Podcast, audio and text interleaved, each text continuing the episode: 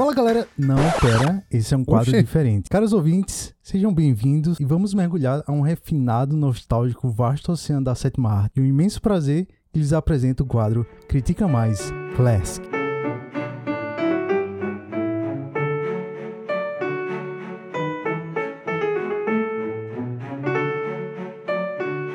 O Critica Mais Classic é um quadro dentro do Critica onde revisitaremos obras cinematográficas e veremos se elas resistiram ou não ao teste implacável do tempo. Estamos aqui com os nossos senhores Felipe Tenório. E aí, Felipe, como é que você está? Cara, gostei do óculos na ponta do nariz. Grande Rafa, grande Eric, grandes ouvintes. Muito boa noite para mais um quadro dentro do quadro do quadro do Bússola Nerd, o Critica Classics. E hoje tive o prazer de reassistir Iron Man, viu? Foi o começo de tudo, foi o start, foi o start. Será que a nota vai ser boa? Será que não vai ser? O que é que nós é, achamos depois de revisitar os filmes que nós assistimos, hein? Estamos aqui também com o senhor Eric Leandro. E aí, E aí, Eric, como é que você tá? senhores? E eu só tenho um recado pra dar aqui no início. Scorsese, filmes de heróis também é arte. Ó, É, this is cinema. Só digo isso porque o filme que nós vamos degustar aqui hoje é um filme que, cara, 20 anos depois, né? 15 anos depois, Uhum, ou de 15, 15. anos depois. Que filme legal. 15 anos. bicho. 15 anos. Mas vamos lá, vamos lá. Deixa a minha expectativa. Vamos falar durante o no episódio. episódio de hoje, iremos avaliar o filme que deu início a tudo que conhecemos hoje como MCU. Sim, meus caros, iremos avaliar Iron Man.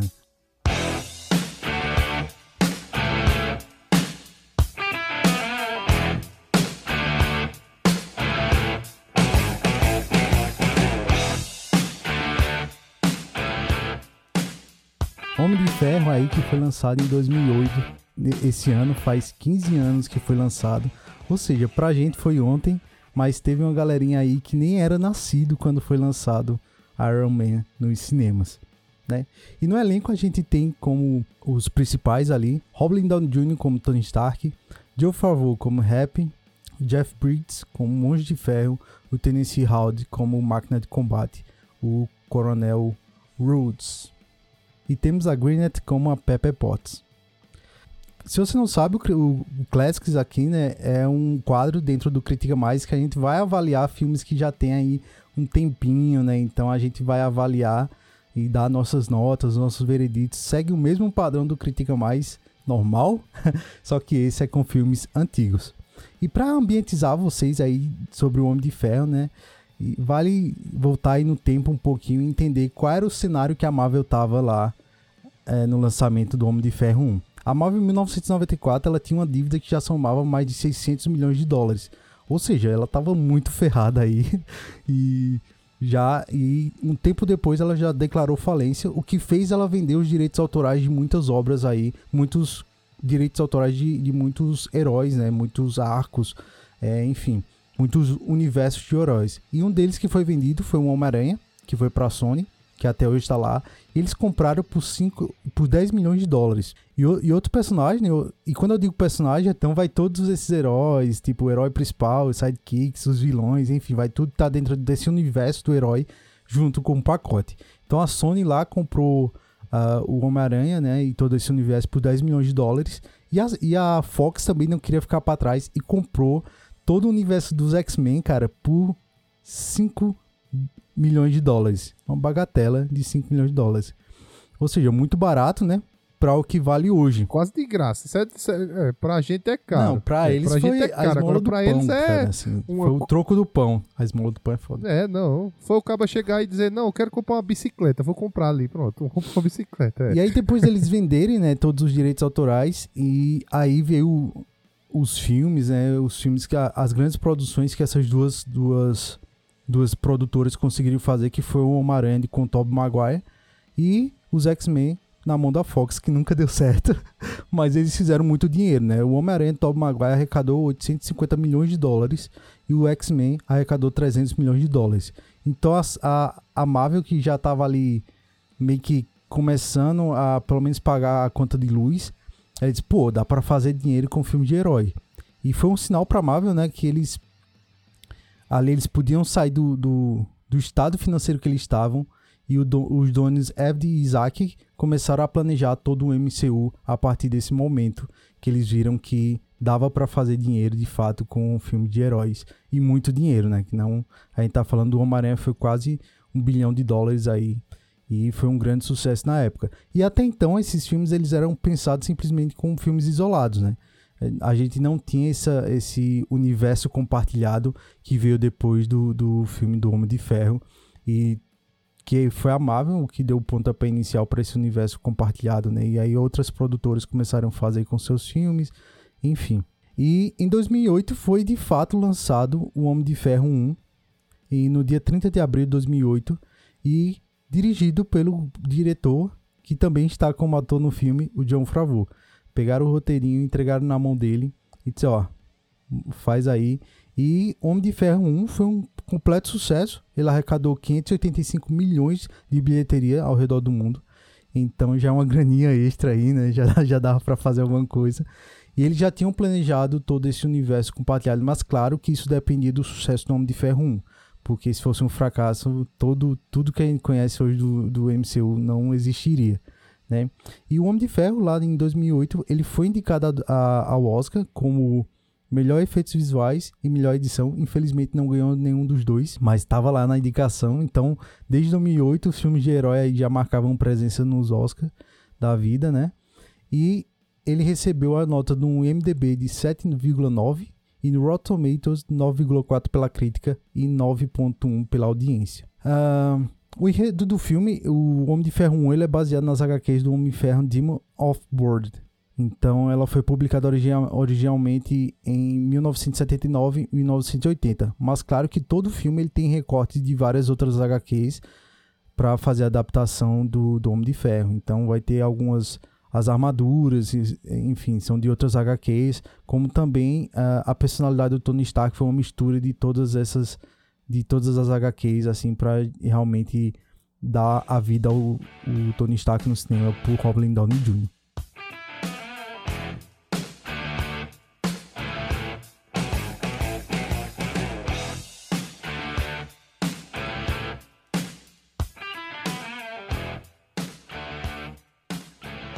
E aí, senhores, se vocês assistiram Homem de Ferro, tá fresquinho aí na memória de vocês, porque uma regra aqui do Critica é não vir com um sentimento nostálgico, é reassistir. Ou seja, tem que parar, sentar ali e reassistir o filme, sendo ele bom ou ruim. Esse fato é um, caso, eu acho... um dos, das, assim, dos motivos, né, Rafa? Porque já fazem mais de 15 anos, como a gente falou aí, foi 30, acho que 30, né? 30 de abril, se eu não me engano, que ele foi lançado. E aí existe esse boato na internet, não sei se foi criado pelo Jovem Nerd, mas eu, eu ouvi lá na época que tem a, todo filme tem as regras do, a regra dos 15 anos, que você não deve assistir um filme ano 15 anos depois.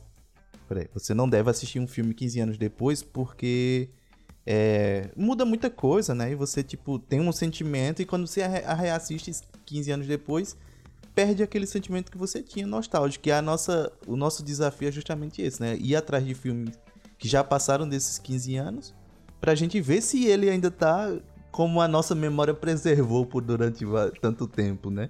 Então hoje é que a gente vai analisar e, e tem que reassistir justamente para saber se, se ele era um filme tão Porque bom assim. O nosso não, né? sentimento nostálgico tende a aumentar, né? Tipo assim, Tipo, o filme poderia ser muito ruim, mas quando a gente assistiu era, pô, muito massa. E, tipo, não tinha os filmes que a gente tinha hoje para comparar. Então a gente coloca isso lá no patamar top 1 da, das nossas vidas. Assim, quando a gente vai ver, tá, ah, não é lá essas coisas, né? Então o fator nostálgico, assim, interfere muito na, na avaliação das obras. O que assim. eu achei interessante de reassistir esse filme, tem um fator nostálgico, é, é, assim, é muito difícil da gente se desvincular desse fator nostálgico. Mas o que é interessante é que reassistindo esse filme, depois de tudo que a gente passou no universo Marvel, é, a gente pega outros detalhes que a gente não pegou na época. Isso eu acho, isso eu acho fantástico, cara. Isso eu acho fantástico, fantástico, fantástico. Porque, assim, resumindo o Homem de Ferro 1, a premissa dele ele é o pontapé inicial, né? Da, do, do MCU. E resumindo ele, é, eu, eu, eu, gosto de comparar ele, depois que eu reassisti, a um filme do Homem-Aranha. Por quê? Porque o filme do, do Homem de Ferro 1, ele não quer salvar o mundo. Não quer, não vem um cara que vai destruir o mundo. Uau, meu Deus, lá vem o Thanos no seu helicóptero querendo destruir o mundo. Ah, não. Ele tá resolvendo um problema local dele ali. Ele tá tendo um problemazinho ali local. Como é um pontapé, o filme do pontapé inicial, também ele não podia abarcar uma coisa muito grandiosa. O que eu quero falar com isso é que, tipo, o filme do Homem de Ferro, ele não é grandioso. Ele não quer salvar o mundo, ele não quer salvar o universo. Ele quer resolver um problema ali, mais fechadinho. Entendeu? Ele quer resolver um problema mais fechadinho, pô. É uma história contida, É. né? É que nem filme do Homem-Aranha. Até porque também, eu acho que ele não queria arriscar tanto, né? Não tinha, tipo... Ah, porque o Homem de Ferro, nas HQs, e até em algumas animações, tem uns episódios que é bem viajado, assim, né? Então, por exemplo... E é uma coisa que não foi abordada, e eu acho que a gente vai falar mais pra frente. Por exemplo, quando ele vai lutar com... é, como é? Na sociedade, é os caras dos Dez Anéis. Isso, isso. É, a- é a gangue dos Dez Anéis. É. Não sei se é Do gangue. É Shang-Chi essa. lá? a- Do. Shang-Chi? Mas É. ele é dos quadrinhos do, do Homem de Ferro? É, dos quadrinhos do Homem de Ferro. Os Dez Anéis surgiram no, no Homem de Ferro, né? E aí, só que os Dez Anéis nas HQs, e eles controlam os elementos, né? Então, tipo, era o Homem de Ferro lutando com um cara que dobrava a terra, manipulava o ar, o fogo e tal, tal, tal. E, tipo, eles não iam abordar isso dentro do filme, né? E eu acho que a gente vai falar muito sobre a adaptação, né? E aí, ó, eles tiveram que fazer realmente uma história bem enxuta, assim, bem contida pra... E até pelo orçamento que eles tinham, né? Tipo assim, é, é a cartada final aqui. Se der certo bem, É, senão então, é isso que eu, geral. eu me pergunto assim sobre. Eu falei no começo, assim, obviamente com exagero, dizendo do Scorsese, porque o Scorsese tem essa crítica em relação aos os filmes de super-heróis, né? Que ele considera mais evento do que cinema mesmo, assim. Considera mais um tipo um parque de diversão do que um, um, even- um, um filme, né? Uma, um- uma arte. Só que reassistindo esse filme, é assim, obviamente já adiantando muito do que a gente vai falar, eu gostei ainda, tá um filme muito bom, assim. É um filme que eu acho que ainda vai sobreviver por um bom tempo. Mas, obviamente, tem momentos do filme que a gente se pergunta algumas coisas. Por exemplo, os efeitos. A gente vê, obviamente, que não tem a qualidade dos efeitos que estão hoje. Aí eu- me pergunto, foi o orçamento que na época, tipo, não é um orçamento de, de um Vingadores Ultimato, que foi 300 milhões ali de dólares, mas também não foi um orçamento tão pouco, acho que foi 140 e poucos milhões, se eu não me engano, o orçamento desse filme. E aí eu não sei se foi justamente ser mais contido nessa questão por conta de orçamento e outras coisas, ou se realmente na época ele estava bom, ou se ele ainda estava um pouquinho ultrapassado, enfim. E, e a outra questão do, da história ser contida, é uma das coisas que sempre teve um pouco de problemas com, com os filmes da, da Marvel, os super-heróis da Marvel, é que os vilões não, era, não são tão conhecidos quanto, por exemplo, os vilões da DC, que são mais icônicos ali, né? E, e justamente, eu, tipo, eu não sabia que o- a- os Dez Anéis eram a história do Homem de Ferro, porque são poucas as histórias que a gente conhece do Homem de Ferro, assim, de fato. Até então, até o Homem de Ferro, eu só conhecia lá a, a tão famosa O Demônio na Garrafa, porque pra mim o, o maior vilão do Homem de Ferro sempre foi ele mesmo, assim, que é as lutas constantes que ele tem contra de questão de alcoolismo, essas outras coisas, né? Então, aí eu fiquei me perguntando isso também, se o vilão foi essa história foi contida porque não tem tantas histórias assim mesmo, ou se foi contida porque tipo, ah, não, o orçamento é menor, a gente precisa tipo, não vamos botar, porque a- a- a- as lutas são bem é, breves assim, né, no geral assim, que o orçamento não tem pra você ficar fazendo CGI à vontade assim, né? Como é hoje em dia. E nem também tanto assim, claro, a gente tá falando aqui de 2008, né? A gente tá falando de 2008, já, já tinha muita coisa ali, obviamente, mas hoje a gente tem mais facilidade, mais tecnologia também pra fazer. Inteligência artificial a rodo aí pra fazer um monte de coisa. Então, tem todas essas Foi interessante tocar aí nesse assim, ponto, o porque filme, o né? Homem de Ferro, ele não é um herói é, não era um herói principal da Marvel, né? O Homem de Ferro, ele era tipo um a nível Guardiões da Galáxia em HQ, né? Tipo, era aquele super-herói lá de terceiro que ninguém lembra quem é. A linha principal, É, é, nível, C- 6 é, lá. A linha principal sempre foi o Homem-Aranha, X-Men, essa galera assim, né? E nem vão que as- essas empresas Uhum. Sony e Fox quiseram comprar eles. Porque o Homem de Ferro é o cara esquecido, assim, tipo. as HQs não eram tão boas, não tem vilões tão marcantes, né? Como, como o do, do Homem-Aranha, por exemplo. Se você chamar o Homem-Aranha, você lembra pelo menos dos 10 vilões do Homem-Aranha, de boa, assim. E o Homem de Ferro, não, ele realmente é um HQ esquecido, assim, que é, o, o John Favreau e, e, os diretores, né, fizeram a mesma mágica que James Gunn com Guardiões da Galáxia. Isso é uma Pegaram vantagem, né? Sim. Também, né? Porque você não traz aquela responsabilidade de, tipo, deixar tudo igualzinho. Acho que um cara que pega um, um, um vamos dar pra descer, né? Um cara que pega um Superman, um Batman assim nas mãos, ele deve se cagar uma semana todinha pra depois ele começar a escrever alguma coisa, tá ligado? Porque é uma responsabilidade muito grande. E aí, como tu disseste, acho que foi um, um acerto. Hoje, hoje a gente sabe disso, né? Olhar para trás assim e ver, tipo, todo o, o caminho que a Marvel fez, a gente sabe. Mas imagino como foi a, a decisão na época, né, para fazer isso. Você botar orçamento, beleza.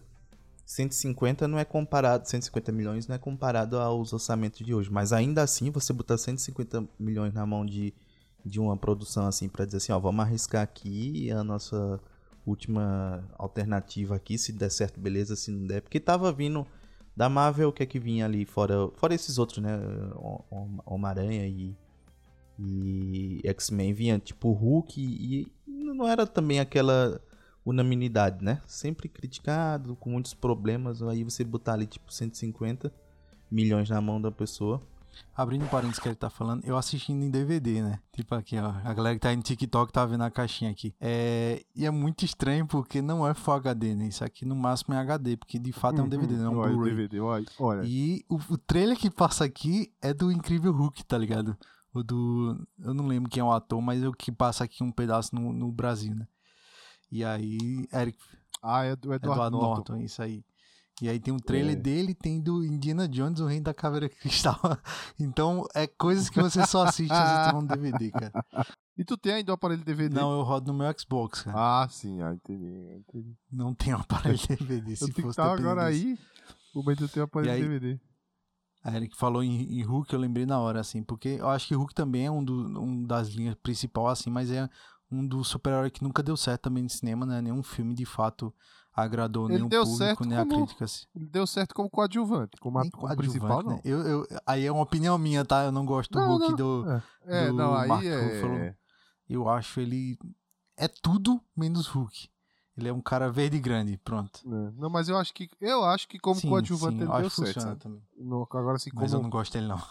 se, se fosse botar ele para o Mark Ruffalo para um filme principal, eu não sei se daria certo. Eu não arriscaria. É porque então. o Hulk é muito mas... muito roubado, pô. O Hulk tem que ter muito cuidado quando você vai fazer um filme dele ali, né? E, é, e aí isso é uma das críticas que a gente tem também em relação aos filmes atuais também de uma hora o Hulk tá muito nerf, muito bufado lá, outro nerfado, e aí fica aquela aquela variação é. de poder, né? Nunca tá, nunca é equilibradozinho o Hulk assim, né? É, isso é complicado pra caramba. E aí acho que fazer um filme individual sempre teve essa dificuldade, né? De quanto quanto poder você vai dar pro Hulk ali. Porque se você vai puxar da, dos quadrinhos, sempre tem essa discussão. Pô, o Hulk tem uma palma que bateu, bateu uma palma que destruiu uma dimensão, tá ligado? É, Aí vem essas, essas histórias assim malucas do, do Hulk, tá ligado?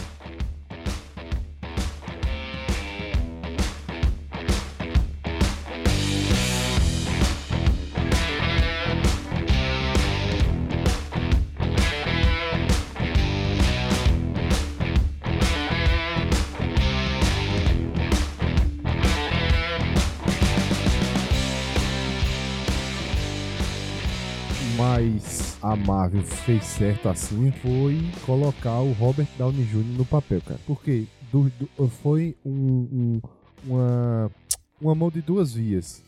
Tanto ele ressuscitou a Marvel, quanto a Marvel ressuscitou a carreira dele, cara. Porque ele já vinha, ele não vinha no, no, ele, ele é um puta ator, só que ele vinha com vários problemas, né, de droga, com vários problemas de alcoolismo, essas coisas foi preso e tudo, ele tava buscando uma reabilitação na carreira dele, né? E veio justamente como de ferro, cara. Que, assim, é o cara. Quando é, é igual ao Wolverine no X-Men. Você não vê outra pessoa, quando você diz Homem de Ferro, você não vê outra pessoa que senão o Robert Downey Jr. Você não vê o Nick Fury que senão o Samuel Jackson. É o cara que foi perfeito para o papel.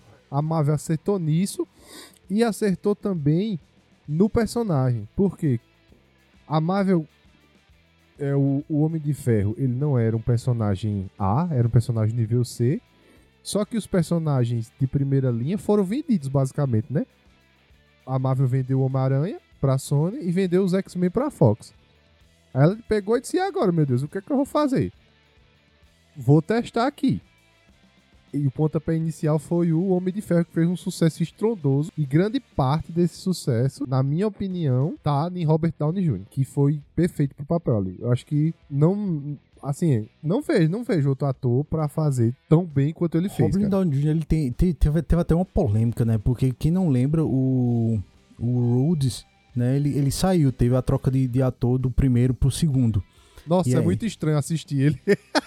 o Coronel Rhodes no filme é muito estranho, cara. É, e tipo, esse, o Terence Howard, que é o que faz o Máquina de Combate no primeiro, ele, ele era muito, eu não sei, aí eu tô colocando um aspa aqui, ele era muito amigo do Robin Downey Jr., né?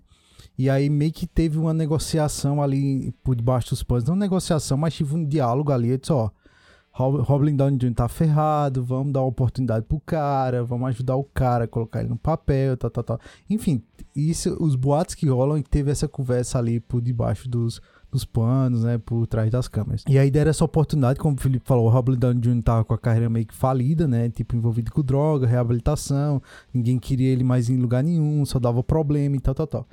E aí meio que deram essa chance, viram que o cara tava mudando e tal, tal, tal. E aí quando teve a troca do Rhodes, do primeiro pro segundo, por. Eu não sei se foi por questão de salário ou alguma parada desse tipo. O, o Terence ficou muito chateado com o Robin Down Jr., porque foi ele que ajudou, tecnicamente, entre aspas, aí. Foi ele que ajudou o Robin Down Jr. a entrar no papel. E aí ele não ajudou o Terence a, sei lá, no. Qual era a continuar lá, não sei quais eram os problemas, se era, como eu disse, se era salário, algo desse tipo. E aí teve essa rixinha, assim, sabe, com o Roblin Down Jr. E eu acho que, tipo, o Roblin Down Jr. foi a cartada final também, assim, tipo, ó, a gente não tem nada a perder, vamos ver, né? Vamos ver se dá certo com o cara. Ele era um bom ator, o problema era que ele estava envolvido com muitas polêmicas, né? E aí, nenhuma empresa gosta de que a primeira coisa que faz, a gente falou até lá no episódio de, do Critica de Guardiões da Galáxia sobre James Gunn. E nenhuma empresa quer que seu nome esteja associado com alguém que gere polêmica. E aí meio que, enfim, eu acho que também concordo super com o Tenor, assim.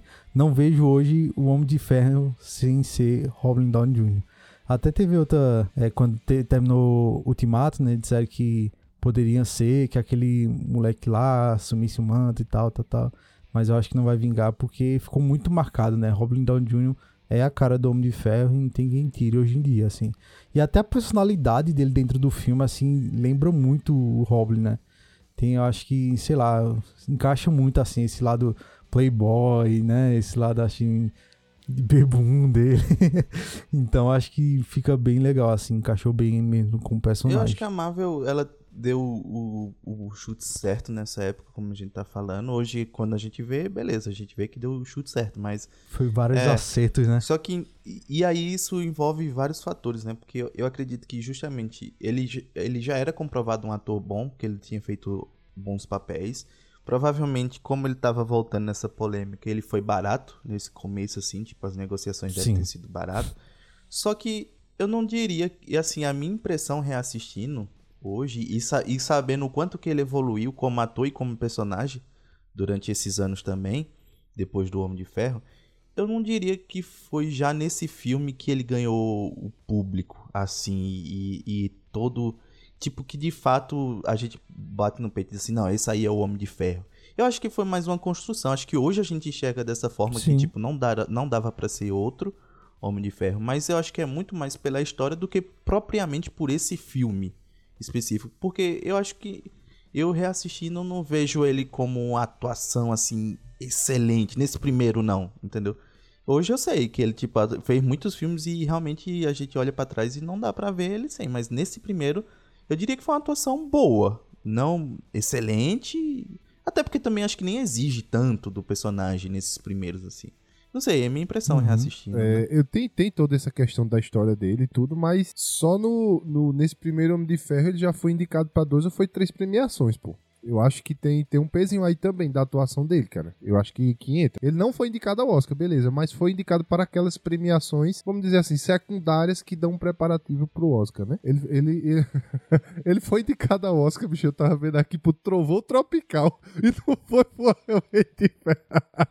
Mas, cara, Trovão Tropical, É bicho, não, dizer. é bom, é um, é é um é bom. excelente Mas filme. é muito- é mas- muito engraçado. E realmente a atuação dele é muito boa nesse filme, porque. Mas é ele- muito besterol, Esse filme é excelente. É Tropical é um é filme que. besterol. Não, é besterol, mas justamente a, a atuação dele de fazer. de inverter essa parada assim, de tipo. Ele. Ele. Porque eu acho que o mais difícil para um ator.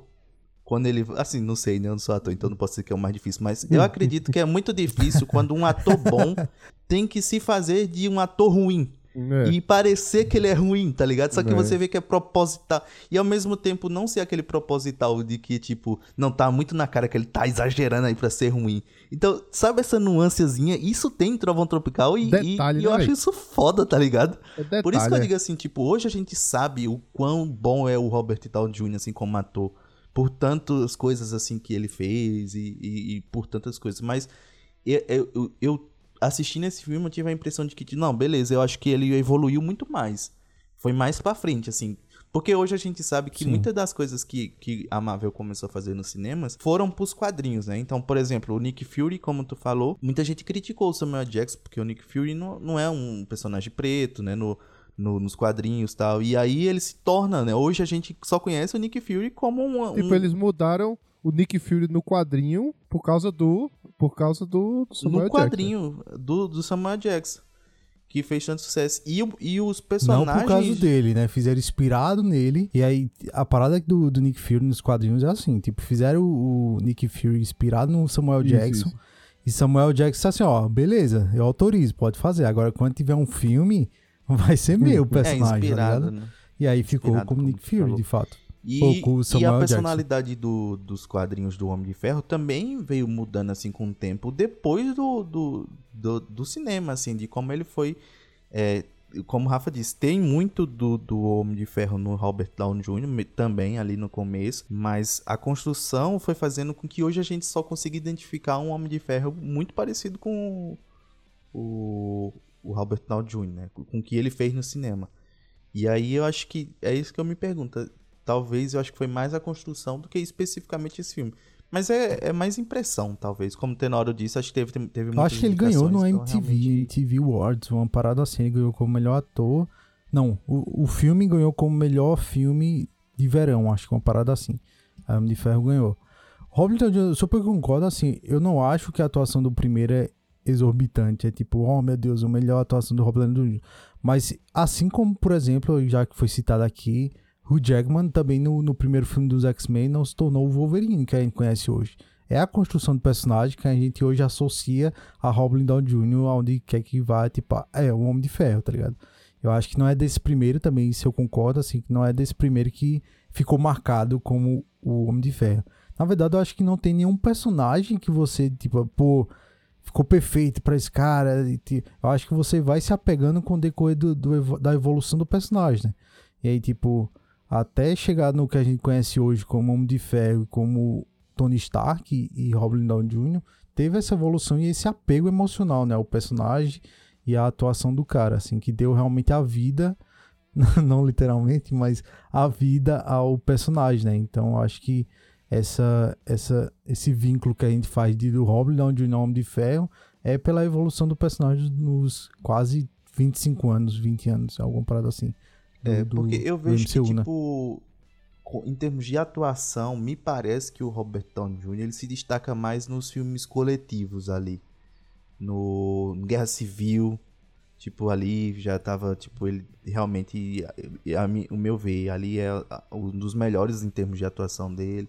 E aí, com o passar do tempo, né, os Vingadores, quando vai tendo o- os filmes mesmo dos Vingadores, assim, aí eu acho que ele vai se destacando, porque aí é quando você percebe, tipo, a diferença, de fato, que deram pra ele e, e todo a, o destaque, né, que vai dando pra ele em relação aos outros personagens que estão junto ali, sabe?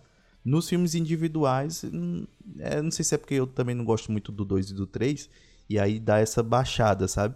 Mas eu acho que nos, quando é nos filmes que são Uhum. coletivos, bicho, eu acho que ele se destaca mesmo assim. Você percebe que ele tá um, pou, um passo à frente de muitos atores que estão ali junto com ele, entendeu? Não, porque faz bem ele ter falado do 2 e do 3, que realmente o 2 não é tão bom, ainda mais é aceitável. Agora o 3 é um dos piores da Marvel. A gente, a gente fez um tier list, não foi? E ele tá lá na. Se virar a tabela ao contrário, ele tá nas cabeças. o 3, o Homem de Ferro 3. Mas mesmo assim, é. Cada filme que se passava. É, eu concordo também com ele. Cada filme que se passava, o Robert Downey Jr. ele ia se firmando cada vez mais, do mesmo jeito que foi com o Hugh Jackman. Cada filme que se passava, ele ia se firmando cada vez mais como Homem de Ferro. Tanto que nos filmes 2 e 3, o filme em si, os filmes são ruins.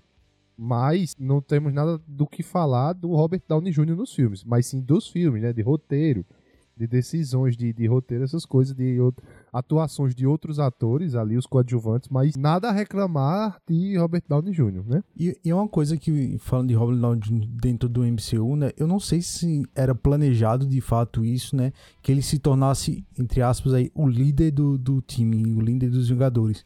Né? Então acho que essa evolução, mais tempo de tela, é, mais cenas, foi no decorrer da evolução realmente que eles viram assim, ó, a galera gostou, a galera gosta do personagem, a galera gosta do ator, então vamos dar, vamos desenvolver. Porque quando saiu o Capitão América 1, né? O primeiro Vingador, acho que é o, o subtítulo. E, tipo, não fez tanto sucesso. Então, talvez a aposta que, que fosse o cabeça, digamos assim, nem fosse de fato o Robert Downey Jr., né? Fosse o Chris Evans. E aí eu não sei exatamente, isso aí eu tô só supondo aqui. Mas eu acho que também essa evolução foi pelo tempo de. Pelo desenvolvimento do personagem, né? Dentro do, do MCU. Então foi dando mais tempo a ele, foi dando mais. Escutando o público, Deixa eu escutando perguntar a um negócio a vocês. né? Com relação a, a isso aí do. com relação a isso aí do que Rafa falou, que os caras não estavam planejando. Eu realmente eu não sei, porque como o Homem de Ferro ele foi escolhido pra ser o filme principal que, de, que desse o start no MCU, é, eu fiquei, na minha percepção, assisti, reassistindo, né, que os caras já estavam com esse plano, véio, de botar ele nas cabeças. Se não desse certo, era que eles partiam pra outra. Eu, eu, o que deu a impressão, deu a impressão isso, sabe? É porque é o, é o primeiro filme, o filme de abertura assim, que da abertura do MCU, a gente vê vários ganchos que a gente só vai, vai descobrir depois nos outros filmes. E foi um dos primeiros filmes que eu achei interessante que veio essa onda de cenas pós-crédito, né? Que foi o, o Nick Fury falando: Ah, a gente queria falar com você da iniciativa Vingadores. Tá. Aí, assim, assistindo, reassistindo, me deu a impressão, eles botaram, queria botar o Homem de Ferro nas cabeças. Disse, não, bicho, esse daqui vai ser um das cabeças, vai ser um dos principais. Se não der certo, aí o cara parte pra outra aí. O cara finge que nada aconteceu, finge que... e pronto. Então, mas aí é justamente isso. Eu acho que sim, era uma das cabeças, sim. É, é, Tava dentro da- do planejamento, como tu disse, do universo. Mas foi um pouco do que a gente já falou aqui no começo. Foi é aquele chute, então pega um personagem que é C, porque aí é que tá. Capitão América já é o nível B pra A ali do, do da Marvel, né? Porque, como eu disse, de vendas ninguém bate Homem-Aranha, de vendas, assim, tanto de quadrinhos quanto de itens, né? De outras coisas, assim, tipo mochila, é, lancheira, é, brinquedo. Ninguém bate Homem-Aranha. As crianças, a criança go- gosta muito. E aí vem X-Men também, porque tipo é um produto muito viável e muito bom. E aí eu diria que na, ali no nível B vem Hulk, Capitão América, vem algum desses que foi vindo depois, assim. E Homem de Ferro já é nível C, né? Como a gente falou, é, é, Guardiões da Galáxia. Guardiões da Galáxia eu diria que é quase até tipo CD ali já também, tá ligado? Sim. Por quanto é que você vê, né? Que tipo, é uns personagens que às vezes ele aparece em alguns outros, assim, como uma participação, e aí eles deixam dentro daquele pool e aí fizeram o Guardiões ali. Mas eu acho que talvez o, o, o propósito era esse. Vamos chutar aqui como de ferro, porque se der merda, é um personagem um pouco descartável. A gente não queima a ficha de um, de um Capitão América. Assim, Uhum. tipo, já, tipo, já queimar aqui um personagem forte. Então a gente faz com isso aqui. Se der bom, a gente parte para um Capitão América. E aí, de fato, porque o Capitão América sempre foi o, o- o líder, né? Dos Vingadores nos quadrinhos. Então, e aí, de fato, a gente bota, tipo, os Vingadores mais pra frente como, com o Capitão América como líder. Mas aí, como a gente comentou, o Robert Downey Jr. foi tomando tão a, a, dianteira assim em termos de atuação, de personalidade, porque venhamos e convenhamos, o Chris Evans é muito mais bonito do que o, o Robert Downey Jr. Só que de personalidade, meu amigo, e de carisma assim, de, de sei lá, de atração, de uma coisa é, que você percebe que é diferente. O Chris Evans, ele é, ele é muito bonito, ele é um ator, mas ele é aquele padrão americano assim que ninguém tipo que tem 300 lá em Hollywood assim, se você quiser, tá ligado? E já o Robert Downey Jr., não, ele nem é tão. Ele é, muita gente acha ele muito bonito. Eu nem sei se eu acho tão bonito assim. Mas ele, te, ele é muito carismático, bicho. Não tem pra onde fugir. Então ele roubou muito a cena mesmo do, do coisa. E aí começaram a dar essa. Essa. É, essa visibilidade para ele, né? Eu acho que foi com, muito mais com o passado.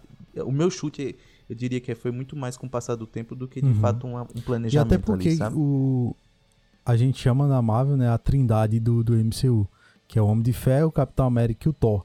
E aí você vê que, tipo, eles começam os filmes, né, tipo, todo o arco do, do, desse, do, do Guerra Infinita, e é eles que fecham também o Ultimato. Tem até, aquela cena cômica, os três indo pro campo de batalha e tal, tal, tal. Então eu acho que eles tinham planejado até um certo ponto, mas era meio que isso que Eric falou, assim, tipo, ó, a gente tem esses três personagens aqui, né, tipo, ó, porque acho que foi Homem de Ferro, Capitão América 1 e Thor 1.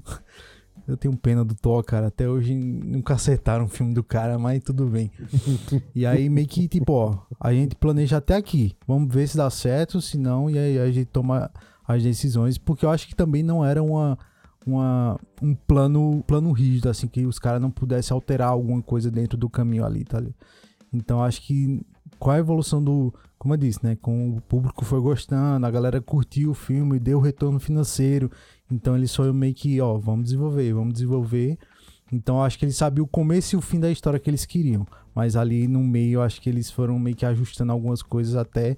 Até porque a gente vê que alguns filmes eles acertavam, outros eles erravam, né? E aí tinha alguns ganchos que no, no outro era explicado só para tapar um buraco que não dava mais continuidade.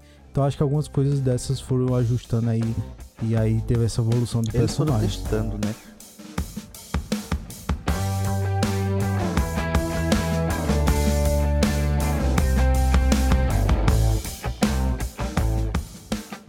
Pessoal costuma perguntar, Tony, como você vai ao banheiro de armadura? Já fui.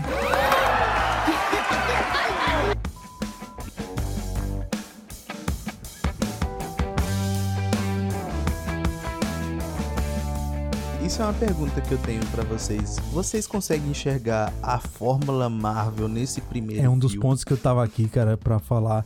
E não vejo não. a Fórmula Marvel. É tipo assim, nesse, quando sai um filme do. Que saía antes, né? Saiu antes. Filme do Hulk, filme de outro. É, é... não dá, não dá. Não dá pra ver a Fórmula Marvel neles, não. Apesar de que os filmes do Hulk não estavam dentro do Não, MCU, mas eu digo né? assim, do que se tornou depois a Fórmula Marvel. Porque hoje a gente conhece a Fórmula Marvel de, de fazer filme. É um filme que ele é, um, é ação, um pouco ação, mas ele é, também tem muito comédia. Sim. Esse, esse filme ainda, ainda como era, como foi o primeiro, ainda foi um pouquinho fora da curva ainda assim dessa Fórmula Marvel. Depois é que nem você está dizendo, depois é que eles foram testando e tudo, se ajustando para pegar essa Fórmula Marvel. Eu acho que eu não percebi não a Fórmula Marvel nesse filme. Eu, não, pra não dizer que não tem, eu acho que ela é muito diluída, assim, muito sutil, sabe? As piadas não é tão pontual assim, você tem, tem aquele humorzinho lá de fundo, né? Tipo, às vezes um trejeito do personagem, uh, uma cenazinha ali que soa engraçada, mas não com a piada em si, tá ligado? Então acho. É o alívio cômico é, o padrão, normal, né? de todo filme, né? Então Isso. acho que de Fórmula Marvel que tem ali, assim, do que a gente conhece hoje, né? Que já tá bem estabelecido, assim. Eu acho que é muito diluído, assim, muito fraquinho. Um, água, água com açúcar, né? Que chama. Então, mas é, eu acho que não, não é um do. Não, não é claro, assim, desde o, desse. Ah, tipo, não. Dá pra, dá pra você sentir, assim, que de fato já começaram a introduzir nesse. E aí, como o Felipe falou, né? Eu acho que também foi uma questão de desenvolvimento ali, tipo sai Guardiões da Galáxia. Eita, piada funciona, piada deixa a galera. Então vamos adicionar mais, enfim. Até fazer um Thor da vida, Thor Ragnarok, um Thor Amor e Trovão, que aí. Que é muito bom. oh, oh. E aí eles soltam piada roja. Aí que é o seguinte. se a gente tivesse percebido essa fórmula Marvel, era uma das coisas que a gente já tinha trazido aqui, né? Porque, como a gente já assistiu todos os filmes do, do MCU, é, a gente na hora teria percebido e teria, eita, pô, tem aí a fórmula Marvel de novo. Só que não, não. Nesse filme do Homem de Ferro ele ainda não, não foi, essa fórmula Marvel não tá bem construída, né? É, tá começando e tipo, eles estão, que nem a Rafa disse, eles dão uns pitacozinhos aqui, ah, um humorzinho aqui, um draminha aqui, uma jornadinha do herói aqui, tá bem sucinto, sabe? Eu acho que só no, nos filmes que são final da fase 1 para começo da fase 2 ali por aí, é que a gente já começa a ver mais essa fórmula Marvel mais estruturada, né? Tipo, depois que saem os primeiros filmes dos primeiros heróis, aí depois que vem os filmes 2, 3, as continuações, eu acho que com as continuações é que a gente consegue me ver melhor essa jornada do herói. De memória, assim, aparenta ser em Guardiões da Galáxia mesmo, como o Rafa falou ali. Que eu acho que é quando eles percebem, assim, que, tipo, não é tanto pelo o personagem em si. As pessoas não foram assistir Guardiões da Galáxia, embora que, tipo, beleza, Guardiões da Galáxia, a Marvel já, tinha, já tava com um nome formado ali, né? Já, já tava Mas as pessoas não vão assistir, não é como um e eu, eu bato nesse, nesse, nessa tecla. Não, Homem-Aranha, não vou nem chutar DC pra não ser tão DCZ aqui, mas tipo, as pessoas vão assistir Homem-Aranha porque é Homem-Aranha, né? Elas vão, tipo, já querendo assistir Homem-Aranha, porque sabem, conhecem a história do Homem-Aranha, conhece o que, o que ele pode fazer, todo o lore ali da história. Quantas vezes a gente não viu o tio Ben morrendo na tela, aquela história toda, né? E aí, é, e aí, tipo, Guardiões não. Pessoa, os pessoas, as pessoas foram assistir porque, tipo, é Marvel, tá ligado? Então tem um crédito ali já. Eu não conheço os personagens, mas vou assistir porque o universo está se formando e é muito interessante. Eu quero ver onde vai se encaixar isso aqui. E aí eu acho que foi a partir de Guardiões ali, eu acredito, que realmente começou a se introduzir dessa forma assim de, de um filme que ele agrada por, por trazer comédia, ele agrada por trazer ação, ele tem efeitos visuais muito lindos, então todo aquele esquema ali, e aí é, acho que quando começa de fato ter a fórmula meio batida, que hoje a gente já começa a se enjoar, né, dessa forma. Quando sai, a gente elogia por isso. Tipo, caraca, nem parecia um filme Marvel, né? É engraçado, tá ligado? Sim. Sai assim. Muita gente, por mais que a gente teve as críticas a Eternos lá, que, tipo, a gente criticou. Não foi a crítica nossa, pelo menos aqui do episódio, eu me lembro que não foi tão boa assim, no geral. É, mas muita gente elogia por isso, assim, tipo, caraca, Eternos nem parece um filme Marvel, tá entendendo? E aí hoje já tá começando a ficar ao contrário, né? A gente já não gosta, já tem muita gente que não gosta é. tanto quando a fórmula tá é muito na cara ali, repetitivo, né? né, cara? A gente, tipo, imagina você comer pudim todo dia. Uhum. Então vai ter um momento que você diz, putz, não aguento mais pudim, cara. Muda aí, vamos comer um, um sei lá, um, um churros. Um goiabada cascada. e aí termina você realmente abusando, assim, da, da fórmula, né? E, e também, a, a, acho que o excesso, né? Então, tipo, quando quando tem uma piada que é tipo, beleza, mas tipo, quando a piada começa a ser tipo o que rege o filme inteiro, tá ligado? E aí eu acho que realmente começa a ficar desgastante, ficar sem graça.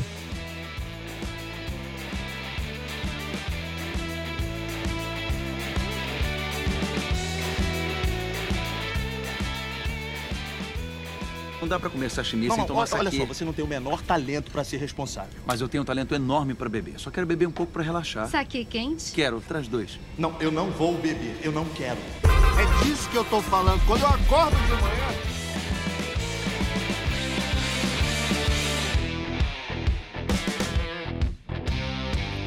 Cara, uma coisa que eu noto e aí eu acho que é coisa de orçamento, é só um parênteses aqui, que aí eu não sei se vocês também notaram isso tem muito patrocínio dentro, dentro do Homem de Ferro. Então, tipo, Audi, a gente nota que a Audi patrocinou pra caramba. E aí ele vai pegar um relógio dentro da gaveta e tem que mostrar a marca do relógio. então fica aquele filme bem Globo, tá ligado? Assim, tipo, tem que mostrar os patrocinadores aqui que estão investindo na é gente porque, pra pagar as contas. Que é porque o Homem de Ferro ele teve um bocado de CGI, pô. E eu vendo assistindo o filme, é, eu acho que são as duas, três cenas ali que o CGI tava meio blé. Mas no resto o CGI tava em cima, bicho. Tava muito em cima mesmo. Então tiveram que gastar, que gastar um realzinho, pô. Tem que. Tem que... Tu assistiu em que, Tenora? Tu assistiu como? Ah, eu assisti online mesmo. Online não. Eu baixei no link russo e assisti no computador, cara. Eu, sinceramente, eu não tô acreditando nisso não, que eu tô vendo, não. Sinceramente, eu não tô acreditando nisso, não. Assisti no stream, Aí diga eu assim, assisti via stream. stream, É porque cara. como tem- a Rafa disse aí que assistiu no, no DVD, e aí não é aquele Full HD, né? Aquela coisa Uhum. toda, né? É nível DVD. Talvez a pessoa não note, mas eu Uhum. assisti normal no stream aqui na Disney Plus.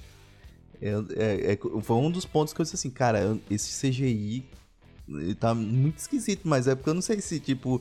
É- é- Eu tenho que pegar um outro filme de 2008 e comparar ali, tá ligado? E ver assim, tipo, Mas se era. sim, qual o sentido do estranho, É cara? porque, não, é Sim. muito comparação do que é hoje, assim, porque quando você assiste um, um filme do Homem de Ferro, assim, hoje, um Vingadores da Vida, é muito real a armadura, assim.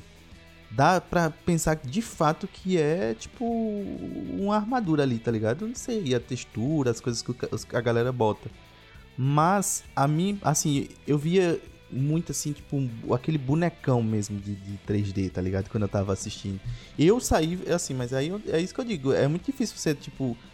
Eu, eu entendo o contexto do, da época, eu sei que não é hoje, e aí beleza, eu, eu relevo. Mas eu saía vários, vários é, tempos, assim, quando eu tava assistindo. Em vários momentos eu saía do, do mundinho do filme ali. Infelizmente, por essa comparação de, de, de- do que é hoje com o que tava na época. Eu sei, obviamente, que não é uma Uhum. comparação justa, mais uma vez, não me critiquem. Eu sei que não é uma comparação justa. Mas, assim, é um, é um, dos, é um dos problemas de você apostar na computação gráfica. A mesma coisa a gente vai estar dizendo dos filmes de hoje daqui a 15 anos, né? Se a gente Tá dizendo vivo, sim. assim espero, né? Que daqui a 15 anos a gente esteja falando dos filmes.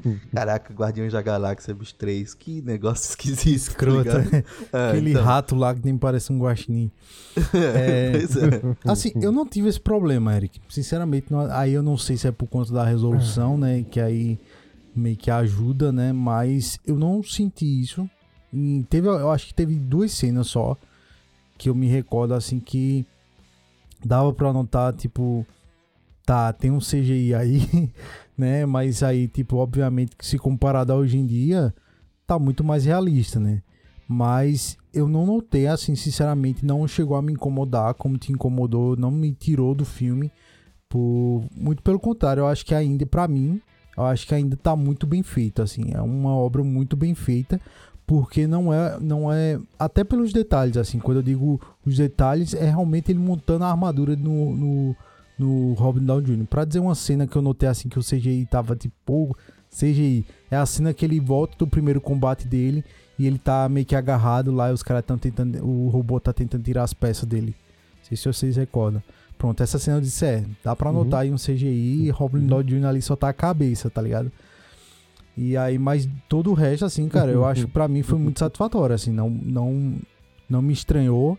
E como eu disse, até pelos detalhes, sabe? Que eu acho que um, um dos recursos de filmes que dessa época, pelo menos assim, quando era pra lidar com muita coisa, ah, faz um- uma, uma troca de tela aí, tá ligado? E uma troca de cena e já mostra o cara vestido.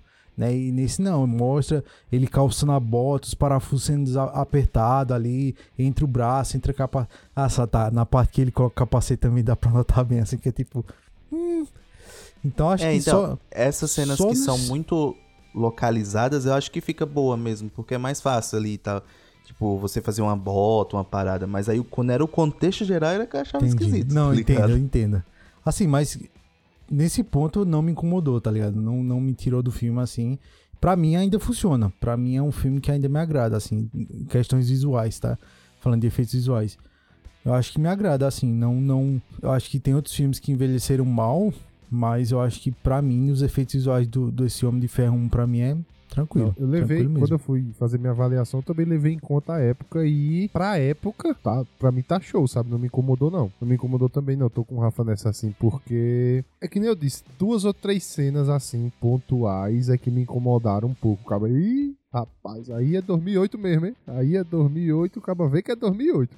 Tipo, essa, uma das cenas foi essa, que, que Rafa falou. É, a outra cena é tipo ele só com. É, que ele tá só com a armadura, só com a parte da mão, ele mexendo com, com um- uma chave de fenda assim. Tal. Dá pra ver também um CGAzinho meio ali 2008. Um CGI 2008. Dá pra ver um, um CGI bem 2008.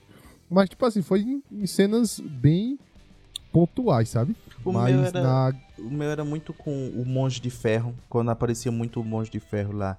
Eu achava Uhum. muito esquisito, porque eu acho que é difícil, e principalmente porque o Monge de Ferro ele é uma, uma armadura pesada, né? Ela deveria ser aquela tipo armadura que, que mais pra frente a gente vai ver muito bem feito no, no Hulkbuster mesmo, tá ligado? Então, tipo, você vê a diferença. Porque o Hulkbuster você sente o peso da armadura, pelo menos na minha memória, né? Vamos ver se quando eu, Sim, sim. se eu reassistir isso de novo, se realmente vai estar desse jeito. Mas, assim, tipo, a Hulkbuster parece ter aquele peso. E muitas vezes eu sentia o peso da armadura do, do Homem de Ferro mesmo, mas não sentia o peso da- do Monge de Ferro. Tem cenas que ele tá perseguindo a, a Pops e é muito esquisito, assim, tipo, você vê que, tipo, a Pops correndo com os, os coisinhos assim, Entendo. tá ligado? Os pezinhos, e tem hora que, tipo, a- o Monge de Ferro tá muito rápido, mas, tipo, na hora de perseguir, tá muito, Sim, muito sim. devagar. Por conta que, obviamente, ele não pode correr, a né? física do filme não tava tão, Isso. tão bem. Teve cenas de fogo ali que, tipo, me pareceu muito. É, os caças fantasma lá de 80 e pouco, tá ligado? Tipo assim, caraca, velho, por que não botaram uma explosão real aí? Mas, tipo, não ia botar a Pops naquele. correndo risco, tá ligado? Então, tipo, aquele fogo meio fakezão, assim. Então, é- era tipo essas coisinhas que, obviamente, obviamente, eu assisti o filme sabendo que é um filme de 2008, não é um filme hoje. Se fosse um filme de hoje, obviamente a gente criticaria muito isso. Tipo assim, caraca, não, é, é um filme que você, tipo, é beleza, é bom, o roteiro é bom, a história é boa, mas o, Sim, o, sim. o CGI me tirava muito do, do, do mundinho. Se, se fosse um, um filme de hoje. Mas é claro que a gente assiste pensando que é um filme ó, de 2008, são 15 anos, já não parece, mas são 15 anos. É, já. de E fato, na- evolução não teve Eric 15 falou, lembrei, né? Tipo, uma coisa do Monge de Ferro também era a textura da armadura, né? Como ela era. Não tinha pintura, di- digamos assim, né? Então não dava pra ver realmente, Meio parecia que era. assim, ó. Não teve a finalização dali, sabe?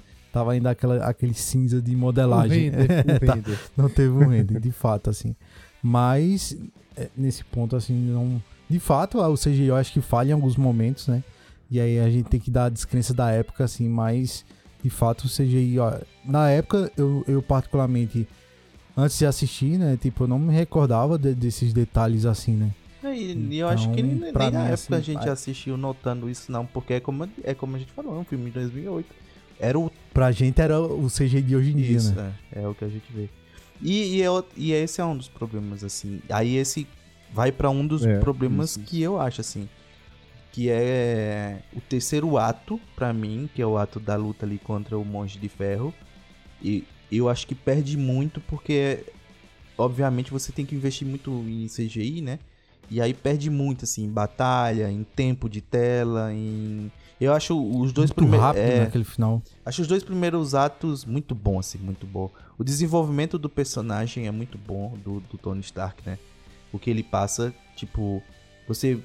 é, o, o- todo o arcozinho do herói ali tá, tipo, incluso no primeiro e no segundo arco.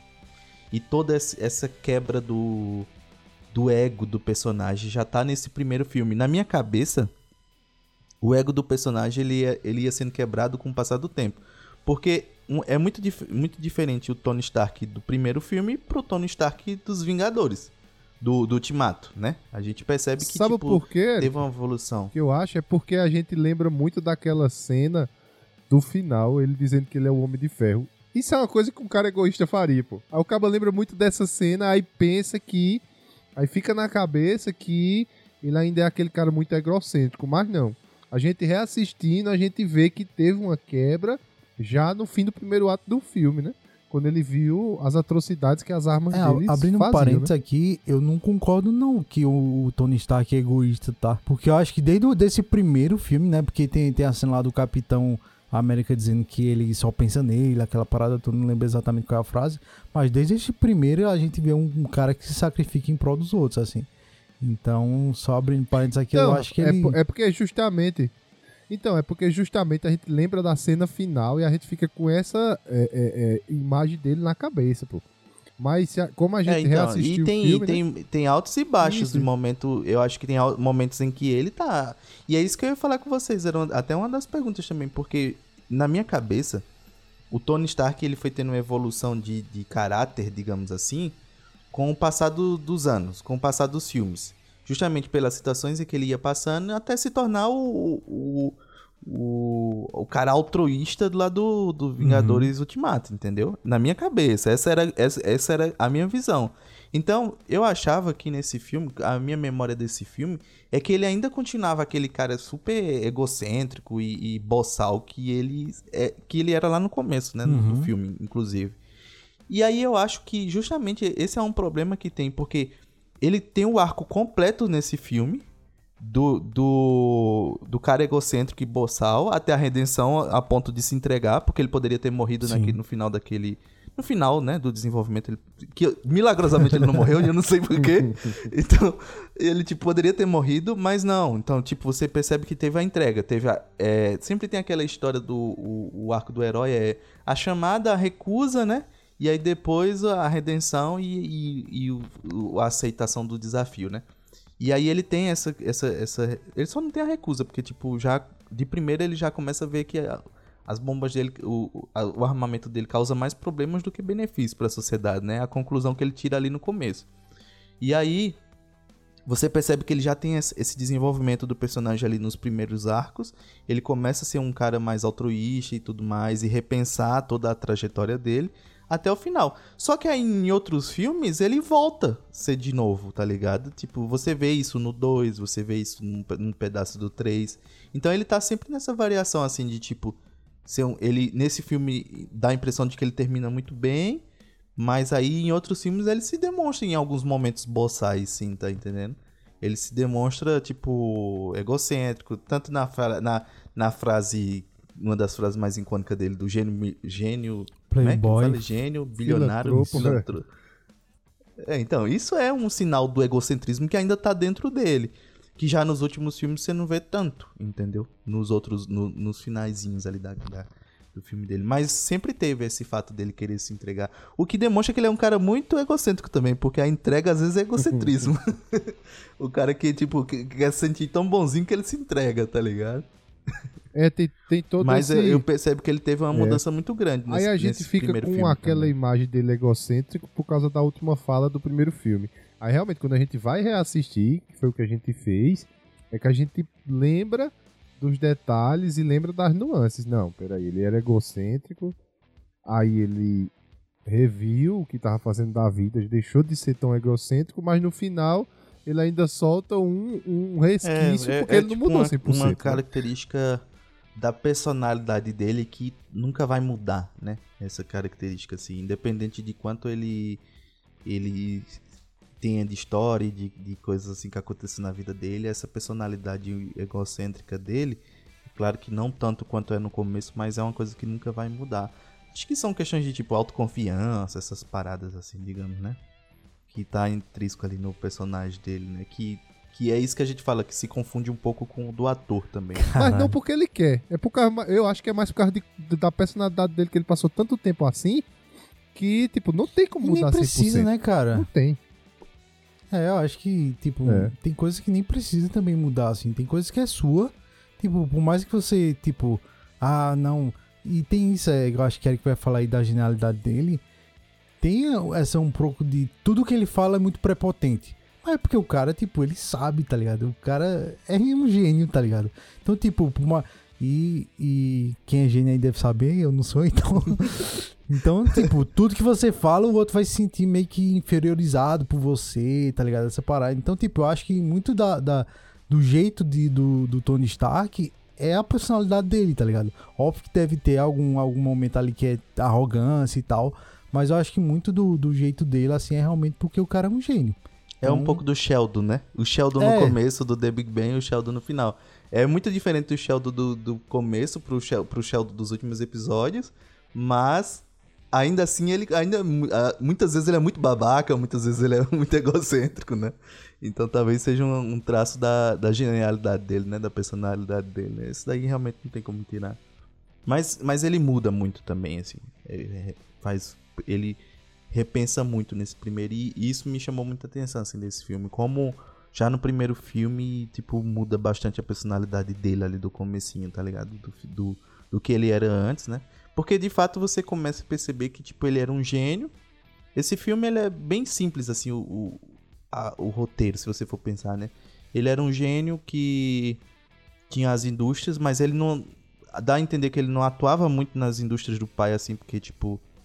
Ele era mais herdeiro do que de fato alguém que, que ajudava, apesar de ter sido formado no MIT, né? Com, com honras ali, muita coisa. E aí você só vai ver. E dá a impressão que ele era mais o tipo o rosto da empresa, né? A cara da empresa, do que de fato alguém que se envolvia com a tecnologia, com o que era que estava sendo feito, com para quem ele estava vendendo, qual era a tecnologia de fato estava sendo usada. E aí depois é que ele começa a perceber o quanto ele abriu de mão em, em, em prol do, do cara que se torna o vilão depois, né? O quanto que ele deixou na mão de outras pessoas e ele não, toma, não tinha as rédeas da empresa, né? E aí é quando de fato você começa a perceber a genialidade dele quando ele consegue fazer uma parada que tipo, os outros não conseguiam fazer com um monte de cientista, ele conseguiu dentro de uma caverna, né?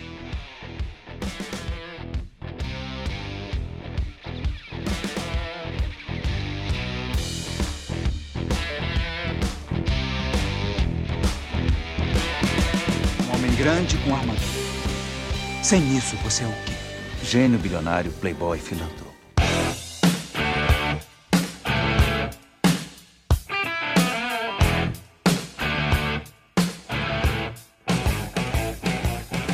é um dos pontos positivos também nesse filme, que eu acho que a história é muito bem contada do Homem de Ferro, cara.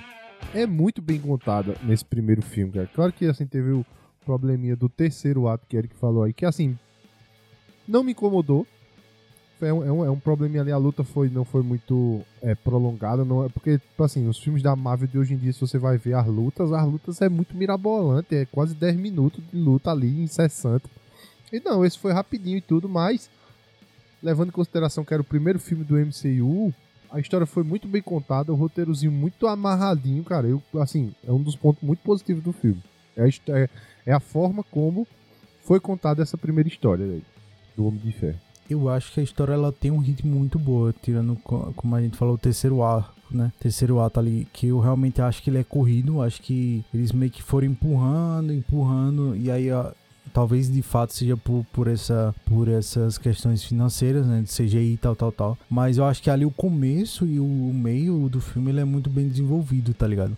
Eu acho que eles conseguem apresentar principalmente você tá contando a origem de um personagem. Então tem muitas coisas, né? Como eu disse lá no começo, o esse Homem de Ferro é baseado no HQ, mas ele pega elementos de outras HQs para juntar e fazer essa obra. E eu acho que eles conseguem dar um ritmo muito legal ali contando a história. Não fica algo monótono, pelo menos no começo, né? Tipo, você tá contando que o cara foi preso, que o cara foi atacado, o comboio que ele tava foi atacado, e tem que mostrar a personalidade do Tony Stark. Então, tipo, é muitos elementos para É muitos pontos para eles baterem dentro do roteiro.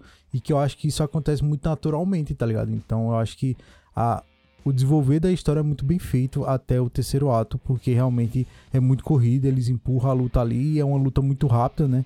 Tipo, acho que em menos de 10 minutos já tá resolvido o negócio. Não sei exato, não cronometrei lá o tempo. Mas é só o tempo do cara pegar a armadura, eles voam e pronto, acabou ali a batalha basicamente. E o Tony Stark nem luta, na verdade, ele só vence por conta da, do congelamento, né? E aí o reator explode, enfim. Mas eu acho que esse primeiro e o segundo ato, cara, eu acho que ele, ele, ele, ele tem um ritmo muito bacana, assim, de como a história é contada, tá ligado? Não fica algo monótono, não fica algo cansativo. Você consegue aproveitar muito bem, consegue entender muito bem o processo é que aconteceu com o Tony Stark. Não tem o né? que tirar, assim. É um excelente filme de origem. Contou bem a história, a Sim. gente introduziu o é. personagem é. pra gente, a gente entendeu. A, a, é, é, muito parecido, como tu disse, com a, a a origem dos quadrinhos também. A única diferença é que, tipo, nos quadrinhos não tem não é tipo esse comboio. Porque 2008 a gente tem que lembrar que tá muito envolvendo ali guerra do Iraque, aquelas questões da, de todo terrorismo ali dos Estados Unidos. Então, eles transportam para esse universo e fez muito bem. No, nos quadrinhos uhum. é uma guerra que acontece lá na cidade mesmo, então, tipo, os estilhaços da bomba. Não lembro se tem exatamente essa questão de, tipo, os estilhaços da bomba são os próprios são feitos com as próprias armas. Eu acho que nos, nos quadrinhos não tem essa questão. E aí eles botaram isso no filme foi interessante. porque envolve toda essa questão de tipo assim, a, o- a venda de armas nos Estados Unidos, né? Que a gente vende. O, é igual a- é, Tenor falou no, no dos últimos episódios aqui do queridinho do Nicolas Cage lá. Que Senhor das Armas é esse esquema, né? Vende pro, pra um vende pro outro. Você de- o cara que vende a arma, ele não tá nem aí pra quem ele tá vendendo, né? Ele tá vendendo pros dois lados e os dois que se virem lá. Quem tiver pagando, beleza. Uhum. Então tem essa discussãozinha, ma- mas é breve ali. E aí a- a- é todo esse processo, esse desenvolvimento é muito contado de uma forma muito básica, mas também muito eficiente assim para você entender a motivação do personagem daqui pra frente. O vilão, como a gente falou, deixa um pouco a desejar assim, nesse sentido, né? Porque não é aquela história, não é tão desenvolvido. O próprio a própria motivação do vilão também nem é é bem simples, né? É só tipo assim, o cara ele tinha o simples, domínio da né? empresa e aí do nada ele chega, ele volta, tipo, como o, o filho, né, do dono, assim, do, do que criou mesmo. Mas até então tava tudo bem pra ele, porque o, o- o Tony Stark não tava se envolvendo tanto ne- nesse nos negócios da empresa, né? Ele era só a cara que, tipo, a, a cara mesmo ali pro, pro público. Mas aí quando ele volta a querer interferir nessa questão de tipo, ó, não vamos vender mais arma, porque eu vi o, o qual malefício está fazendo pro planeta tal e tudo mais. E aí é quando ele quer, tipo, só matar o cara porque. Que ele poderia, de fato, ter matado já. Na... Agora que eu tô pensando nisso aqui, ó. Ele poderia ter matado naquele momento em que ele, tipo, paralisou ele ali. É, tem, Né? tem, tem uns dois furinhos de roteiro ali que, que eu, é, deu uma. que eu relevei, assim, sabe? No, é, que foi nessa parte que ele podia ter matado o Tony Stark tranquilo. E na outra parte que a Pepper, ela vai com o pendrive pegar as informações. Aí ela vai, entra no escritório do Tony, aí chega o cara, né? Começa a conversar, não sei o que. Quando a Pepper sai, ele já descobre que ela pegou a todas as informações que ele queria matar o Tony Stark. Aí quando ela tá saindo, ela encontra o Ele deixa, né? Ele, ele- Ele- ele ele- deixa, pô. Bicho, só era ligar pra. Não, mas aí é meio óbvio, né, guys? Como assim? Óbvio que. Tipo, ele ia fazer o quê? Mandar mas prender ela? Ele poderia mandar o segurança, Mandar porque botar o até segurança- então ele. É. A po a, Não, não a precisava Pepper, nem né, Ela é prender, só pô. um. Ela é tipo. A secretária É, do Tony secretária. Stark. Ela não tem, tipo, poder É, na sim. empresa. E ele é como se Sim. fosse o CEO da É. empresa ali. Ele É, mandava. Então, ele poderia sim. ter Mas, mandado tipo, segurança, tipo, ó, segura ela aí, na porta. Pega, a Pepper pega aí, o tá entendendo? pendrive que ela tem aí e me traz. Pronto, só isso. Precisava nem dar um cacete nela. Não. Só, era- só pega o pendrive aí que ela tá aí. Mas ó, é, não, eu, eu particularmente não acho furo de roteiro aí, não. É só tá, porque o monge é meio assim, burrão, beleza. né, no É. caso. né? Não, não é burrão, mas tipo, pra mim faz sentido porque, tipo, a partir do momento que eu. Vamos lá, eu, tô, eu, eu fiz uma coisa errada. Tudo que eu quero é meio que encobrir isso, tá ligado? E aí, é, nesse- nessa cena, né? Quando ele. Beleza, ele não matou o Tony Stark naquele momento que ele paralisa, mas ele disse que vai matar a Potts, a- Uhum. a, Pepper, tá ligado? Então ele diz: pena que você envolveu a Pepper nisso. Então subtende-se que ele vai matar a Pepper, tá ligado? Só que, tipo, nessa cena que ele rouba o pendrive, ela chama o agente em curso pra, pra sair junto com ela. Então, meio que tinha uns agentes É. da SHIELD Ah, ali tá, também, tá ligado? Porque não, ele não anda sozinho. Você vê que ele sempre tá com um comboio, É, é. sempre Que tá ela- com, que é o com- que ela alguns faz, né? agentes. Ela- É, e quando ela desce a escada e, e o agente já tá lá sentado, ela diz, ó, me acompanha. Aí ele diz, ah, a reunião é, você vai ter uma reunião agora, vem, me acompanha, me acompanha. E aí o cara só fica olhando lá de cima assim, tipo, é... Beleza. enfim, essa, essa, E, e aí quando ele é, age beleza, contra o essa Tony. Stark. né? Agora a, a parte que ele podia ter matado o Tony, eu eu não, não passaria muito, não. Não, bicho. e não é nem. Eu, eu Tacava diria no que é, 3 eu na diria que essa do parte Tony ali, do, do mon- Por isso que eu digo que o Monstro de Ferro talvez seja meio burro só. É. Porque teria, que, teria sido antes, assim.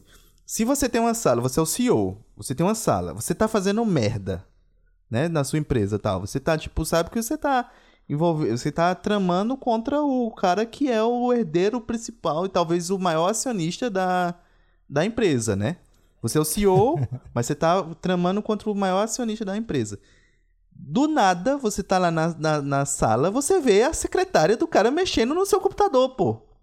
É, Mesmo é. que ela mudou pra. Mesmo que ela. No seu não. É, de- é, é dele, aquela sala é dele ali. Não, É, é do não, Tony, era é do, Tony. era do Hobbit, aquela é do, do, é do do Tony Stark. Tony Stark. Aquela é do Tony Stark. É. E E por que, que os arquivos tá lá? Os arquivos do. Da. Não tá, tá no servidor da empresa. Você Não, não assistiu esse filme? Não, hein? assisti. ele tá no servidor Tá- da empresa. Os e ele, arquivos. tipo, tá, tá, no, tá num, tipo, na sala secreta lá. E Tony Stark dá um pendrive que tem, tipo, um hackzinho lá. Aí ele diz, ó, coloca lá, espeta lá que ele vai meio que roubar os arquivos que tá oculto lá no, no setor 16, se eu não me engano. Então, meio que, tipo, não é que tava salvo na pastazinha, a pasta oculta no desktop com Alt 174 lá. Mas espaço. então por que que. Entendeu? Beleza. Aquela dali é a sala do. Você tá dizendo que aquela dali Do é a Ro- sala do do Robert, Tony do Tony Stark, né? E Sim. por- então. A sala do, do Tony então é aberta pra qualquer um. Porque quando o, o, o, esse, o monge de ferro chega lá, ele vai mexer no computador do coisa, que é quando ele vê que o download foi completo. Sim. Que ele olha lá, download completo. Sim, então, tipo, aí, aí, aí é quando ele se toca que, tipo, se o download foi completo, então ela roubou alguma coisa aqui, Hum. informação aqui.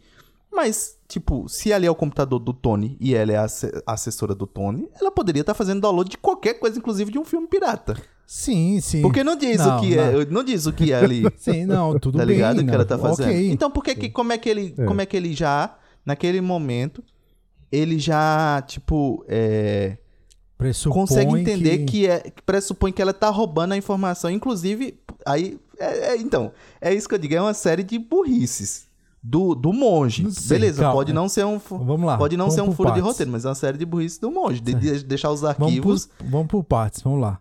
Essa cena aí, o que eu entendo, tá? Isso é uma, uma explicação muito pessoal minha. A partir do momento que você está fazendo algo que não é errado, por que você vai ocultar a tela? Então não faz muito sentido, tá? Então, tipo, ah, eu tô só baixando um videozinho aqui do YouTube. Ah, não tem por que eu minimizar nada quando você chega, certo? E o que ela faz, ela coloca em full screen lá, né? no- é, Ela bloqueia a tela. Então, e coloca o jornalzinho em cima do, do pendrive lá. Né? Então, que ele nota que ela fez alguma coisa com um jornal, que ele pergunta, ó, esse jornal é de hoje, me dá aí que eu quero fazer a palavra cruzada lá. Então, tipo, ele notou que tinha algum comportamento errado com ela.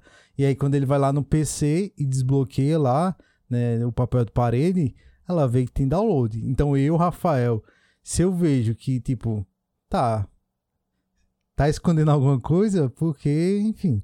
E aí, isso é subentendido, né? Eu entendi dessa maneira, assim, tipo, pra mim é a explicação da- da- das atitudes dele.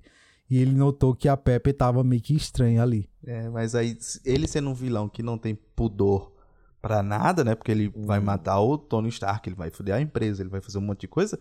Eu teria matado a Pops, a, a Potts naquele momento mesmo, tá ligado? Tipo, fechado a porta ali e usado um, um dos aparelhos malucos que Não, ele mas não, eu- não. Ele não suja a mão, cara. Ele não suja. Se ele quisesse matar o, o Tony, ele não tinha mandado atacar o comboio lá. Não, até então, beleza, porque aí tá no começo, ele quer Só que forjar. aí, então, aí, até depois também, tipo, quando ele paralisa o Tony lá, ele poderia matar o Tony ali, mas ele não quis matar, ele não Por quis que sujar a mão. então? Por que não? E ele vai fazer Então, o aí quê? depois É. ele virou a porra louca, pegou Ele uma vai fazer o e quê? Quando o, tudo. Tony, vo- quando o Tony voltar, ele vai fazer o quê? Quando o Tony dizer, não, tu tá maluco, o eu nunca fiz objetivo isso, não." dele era tirar o Tony da empresa, né? Então ele entra lá com as Uhum. ações, lá com os sócios e tal, tal, tal. E é, até quando tava tendo a festa lá, ele diz: Ó, quem você acha que mandou afastar você da empresa? E aí foi aí quando cai a ficha do Tony e é quando ele é atacado dentro da casa lá. Então o objetivo do, do, do monge lá era simplesmente tirar Tony Stark da frente da empresa, tirar todo o poder dele da empresa, tá ligado? Então, tipo, ele nunca sujou a mão dentro do filme, assim, tipo, ah, vou armar aqui para matar alguém. Então, ele sempre tinha os capachos dele que ele mandava. É, né? é, ó, é- essa ceninha, eu, mesmo com essa explicação, Rafa. Não, mesmo, mesmo com essa te ajudando explicação, aqui, Rafa, eu João. não- não- não- é, foi uma das poucas cenas assim que eu não gostei. No filme geral eu gostei, mas teve. É, Tem- teve, tem um- teve- um outro eu- eu uns furozinho bem furozinhos, pequenininho né? que eu achei. Uns furozinhos, sabe? Podia ser bem, bem melhor É, trabalhado. eu não sei, eu não sei Podia se ser bem melhor furo, trabalhado. não. cara. Né, eu acho, é, eu acho que poderia, é, eu, eu acho que é, Não é um eu acho que furo, na verdade Mas, é, tipo assim, eles podiam dedicar um tempinho a mais pra fazer uma explicaçãozinha melhor. Vai fazer um ceninha, um ceninha melhor, é. É, ou então É, dado, é. dado uma outra motivação, alguma outra coisa pra. Não, não motivação, porque beleza, a motivação tá clara. Isso, mas isso, trabalhado melhor, assim, como esse vilão. Dado talvez um traço também, porque o vilão ele tem que ser sempre equiparado ao em forças ao o protagonista, né? Pra ele dar aquela questão. Então, poderiam ter dado traços de ma- mais genialidade pra ele também, entendeu? Tipo, pra ele ser um pouco equiparável ao o Tony ali naquele momento. Mas aí tem um, um furinho de roteiro, ah, esse é furo mesmo. Que eu vi lá. Vamos ver. Vou analisar seu furo. É, pode ser que eu tenha entendido errado, tá? Ele, ele, ele não consegue plugar e tirar o, o reator. Porque a mão dele, ele diz que a mão não cabe, e, tipo, aí, e a Pepper tem a mão pequena, né? Sim, sim. E aí é tanto que ele pede. Quando ele vai lá buscar o, o reator antigo, que a, Pep, a Pepper poderia ter jogado, mas ela decide, tipo, fazer um, um souvenir ali, né, daquele, daquele reator ali, ele lembra que tá lá e ele vai lá. E como é que ele consegue botar? Se ele não E tem. ele- quando ele chega. Quando o, o máquina de. O máquina, né? Rhodes, máquina de combate, Rhodes. como é o nome É. do outro lá? O Rhodes. Máquina de combate. É, quando ele chega lá, É. tipo, ele já tá com ele colocado. É só, só que o efeito ainda do, do, do paralisante ainda não, não saiu, né? Totalmente. Diga né? aí, Eu diga tenho aí. explicação. Qual o problema? Por que a Pepper coloca o reator lá? O problema não é colocar, não é que a mão É dele tirar. entre. Não, é porque quando bate na parede lá do, do negócio, dói. Nem vão que, tipo, ele. a- Às vezes que a Pepper bateu sem querer, ele meio que dá um, um- uma ritmiazinha lá nele, assim. Então, ele pode ter colocado com muita dor, a mão entrando lá e batendo na parede do, do reator dentro. Pode. Tipo, nada impede, né? E, tipo, não deixa claro que a mão dele não cabe dentro do reator. Ele só pergunta se a dela é menor, se é pequena. Né? Ele não diz assim, ó, colo- coloca aqui porque a minha não cabe. Né? É, Ele só diz, ó, não sua é menor, sua também não, melhor. não, não pensei no furinho não nessa cena não, é. É, pode ser que realmente seja só a dor mesmo, não seja questão de caber ou não caber, né? De nada, Não, não, mas por é assim, favor. É porque esse é um filme, como eu disse, né? O roteiro, Talvez tenha sido o cortado, né? Na roteiro, cena. a história é muito bem explicada. É, Mas é só essas partezinhas que, pra mim, na minha opinião, podia ser muito bem mais trabalhadas do que, do que foi, né? Podia ser de outra forma do que foi, entendeu? Só era tipo assim, ó, se fosse de outra forma eu acharia melhor. Eu acho que esse filme, e claro, com todos os problemas e erro, ele não é tipo um filme. Nem, acho que nem tá no nosso 10 de 10 assim de ninguém. Não me lembro, acho que não tá no 10 de 10 de ninguém, É, não, né? Não. E nem se Hum. tornou, pra mim, assim, nem se tornou eu reassistindo. Não se tornou 10 de 10 pra mim. Mas é um filme que ele. que o, o que ele propõe é muito bem executado. Que, o que, que ele propõe pra, esse, pra gente? Introduzir o De um Homem de herói. Ferro. Não tem, não tem outra coisa que ele quer fazer mais do que isso. Uhum. Entendeu? É tanto que é. É por isso que é uma coisa simples. E talvez seria muito melhor se muitos outros personagens que foram introduzidos com o tempo na, na Marvel, até na DC mesmo, outros filmes, fosse dessa forma. Tipo, a introdução fosse simples. Não precisava ser essas histórias mirabolantes, como a gente já comentou aqui, de tipo, tudo tem que ser o, o fim do universo, o fim do planeta, essas coisas. Não. Tipo, a introdução simples, a gente entendeu, sabe até onde esse personagem vai. A gente entendeu o quanto o quanto o Homem de Ferro, quanto o Tony é inteligente aqui. Deixa Sim. isso nítido, assim, que tipo. um, um monte de cientistas não faz o que um cara faz sem sem é, equipamento, sem tecnologia, na Uhum. forma mais adversa. Então, tipo, ele conseguiu fazer as paradas dele lá sozinho. Então, deixa muito bem explicado isso. E aí, o vilão é, some, é somente pra, tipo assim, não, vamos fechar essa história aqui, né? De uma forma minimamente aqui pra entender o que é que. quem é esse cara e até onde ele vai. E aí, um pouco também, esse vilão serve pra mostrar um pouco do, do quanto o Tony se entrega pelo, pelos outros ali, ou se entrega pra resolver o problema ali. Porque aí isso, infelizmente, vai acontecer em muitos filmes, né? Que é o Tony quase morrendo, quase morrendo, e É. da- do nada dá um jeito dele, tipo, sobreviver ali no final. Padrão de herói, né, cara? É, isso vai acontecer em vários outros filmes. Com exceção do, do Ultimato, né? Que de fato aí ele vai, ele vai morrer ali, de fato, né? Consegue, Sim. né? O universo de fato consegue matar ele. E aí ele, e aí ele entrega muito bem o que ele precisa fazer. Eu acho que é isso é o principal desse filme. É o quanto ele executa bem, tá entendendo? Assim, o que ele precisa. Do mesmo, do mesmo jeito que o CGI não me incomodou, mas eu vi algumas falhinhas, foi a mesma coisa do roteiro. O roteiro não me incomodou, mas eu vi algum buraquinho. Só foi isso, cara. Mas essa é a tua Foi, frase, Tenor. Essa é a, essa é a tua que- frase padrão aqui do, do, do Critica Mais. É tipo, não sei o que lá, não sei o que lá, mas não me incomodou. Não sei o que lá, não sei o que lá, É, mas. não me incomodou, é. Não, não, não. Não me incomodou. Tenor é muito, tu é muito bonzinho, Tenor. É, não, mas se eu falo na verdade, cara, é porque Se eu fosse o cara naquela hora que. Aqui, não, ah, aqui. Se eu fosse o cara naquela hora que eu tivesse paralisado o Tony, era um 3 oitão no meio da testa dele. Pá! Acabou-se, meu amigo. Acabei Acab- de te elogiar dizendo que tu tomou assim. Acabou os problemas. Mas volta a Oxe. repetir, não faria sentido, cara. Como é que tu ia matar o cara, a galera ia descobrir que foi tu, e aí tu não ia assumir a coisa que tu mais quer, que é a empresa do cara. A empresa bilionária, Não, mas tá aí o, o cara, o cara é, fazia de uma forma pra dizer, não, o Tony Stark se matou. É porque que eu também concordo com o Eric, o monge é burrão, é meio burrão. Não, vocês é que estão é achando... É, como é que se diz? Não dos, não dos, um dos vilões mais inteligentes do, da Marvel, não. Esse É, aí porque não, mesmo né? que matar deixasse muito na cara, deixar o cara vivo e fazer aquela merda também. porque aí o Não, Tony é Stark sim, é, o teste- cara. é a Mas- principal testemunha, tá ligado? É. tipo, ó, ele me sabotou. No outro dia o Tony Stark. beleza, deu tudo certo. O Tony Stark não morreu. No outro dia ele estaria na TV com a coletiva. Dizendo assim, ó, o cara aqui quase me matou ontem. Não ia. Roubou Ó, a minha cara, coisa. vou dizer, sabe por Ah. quê? Porque tá amarradinho? Sabe por que não ia acontecer? Porque a galera já tava associando o Tony Stark com as declarações dele a não sei o que pós-traumático, como é? Estresse pós-traumático. Estresse pós-traumático. E também tá meio maluco, né? Exato, Deixa o cara, tá meio exato. maluco. Aí Tá meio ó, ele maluco, tá- tá meio maluco, a gente tá tentando tirar ele da empresa e ele tá dizendo agora que eu tô tentando matar o cara, tá ligado? Ó, vê, tudo se encaixa, cara, tudo se encaixa. Tô dizendo. Mas eu digo assim, naquela casa bilionária, não tem câmera de segurança pra mostrar o cara fazendo a merda. Mas se, Ali, mas se tá o cara tinha a senha pra entrar na casa do cara, provavelmente tinha pra desligar as câmeras, né? Não sei, Rafa, o- o- tão burro o monge que eu não sei se ele teria essa Olha, Rafa, inteligência, não. Aceitável, porém podia ser melhor. É aceitável. Tipo assim, ah, Não, bicho, sim, sim. eu, eu fiz... Ó, professor, eu fiz essa questão aqui. Não tá 100% não. Não, mas eu vou dar uma, uma, Mas, cara, uma ó, parte da nota Se a gente você. for usar esse critério de tipo, vamos ser, vamos usar a lógica, aquela cena do, da, do filme lá com Scarlett Johansson e Samuel Jackson, e se eu usar 100% do meu cérebro, o que que acontece? Então é isso aqui, tipo, e se eu Não, usar 100% da lógica aqui em todos os filmes que eu Não, vou... não, mas A aí- gente não vai, a gente vai encontrar esses furozinhos de roteiro, de acordo com vocês, em todos os filmes, tá ligado? Mas Mas- esse é o mas- nosso trabalho, Rafa. É, mas seguinte, a- mas Isso veja o aqui se chama Rafa. critica mais. É, é o nosso trabalho achar esses É, probleminhas e Ah, criticar. mas é o seguinte, é o seguinte. mas é o seguinte, pô.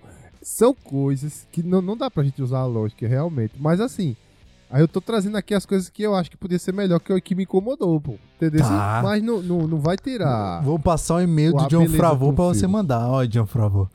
São as coisas que precisam Não melhorar. precisa não, ele tá ouvindo Ele esse, tá esse ouvindo, podcast. cara. Ele tá esperando Falando só isso. Olha, eu gosto muito de você, apesar de você ter feito Rei Leão, aquela merda de filme. mas você é um, um, um cara que eu gosto muito de você. Falando então, disso, eu vi o vale, John Favreau vale. pessoalmente. Pessoalmente não. Foi vídeo tá chamada, mas fui lá na CCXP. Simpático. Por isso que você tá defendendo. É, a gente é assim, ó. Ele passou o WhatsApp dele pra mim, a gente. Super... Aí. Mande o link. Quando sair o episódio, você manda o link pra ele. Pra dizer, ó, John Favreau, Ele- o filme tá redondo, só podia melhorar disso aqui. Só isso. Só E isso. ainda mais, ainda mais nesse Critica Clássica aqui, porque muitos desses probleminhas tendem a, tendem a ser esquecidos pela gente por conta do desse sentimento mesmo que a gente tem, assim, é, de Uhum. olhar pra trás e ver, tipo, com- como um filme quase perfeito, né?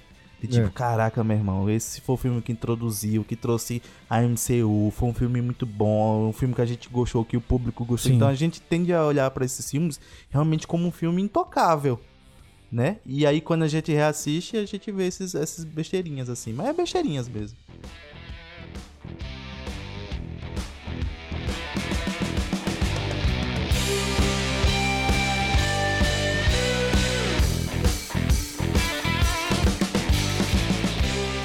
Estamos chegando ao final de mais um Critica Mais, mas vocês sabem, diferente do Critica Padrão, esse aqui a gente vai dar nosso veredito e vai dizer se ele passa ou não nas regras do, dos 15 anos. Então, queria chamar aqui Felipe Tenório. E aí, Felipe, o que, que você achou? Qual é o seu veredito? E ele passa ou não nas regras do, dos 15 anos? Rapaz, como esse é um filme que é o que dá o pontapé ao MCU, cara, ele com certeza passa na regra dos 15 anos, pô. O CGI, como eu já havia comentado, uma outra coisinha foi que me incomodou, mas no geral, por ser o filme de 2008 ali, muito bom em cima, não me incomodou. O roteiro, muito bem amarradinho, um roteiro muito redondinho, apesar da gente ter citado alguns pontos aqui, né, que a gente achou que era furo de roteiro, mas isso não me incomodou também. Foi muito em cima.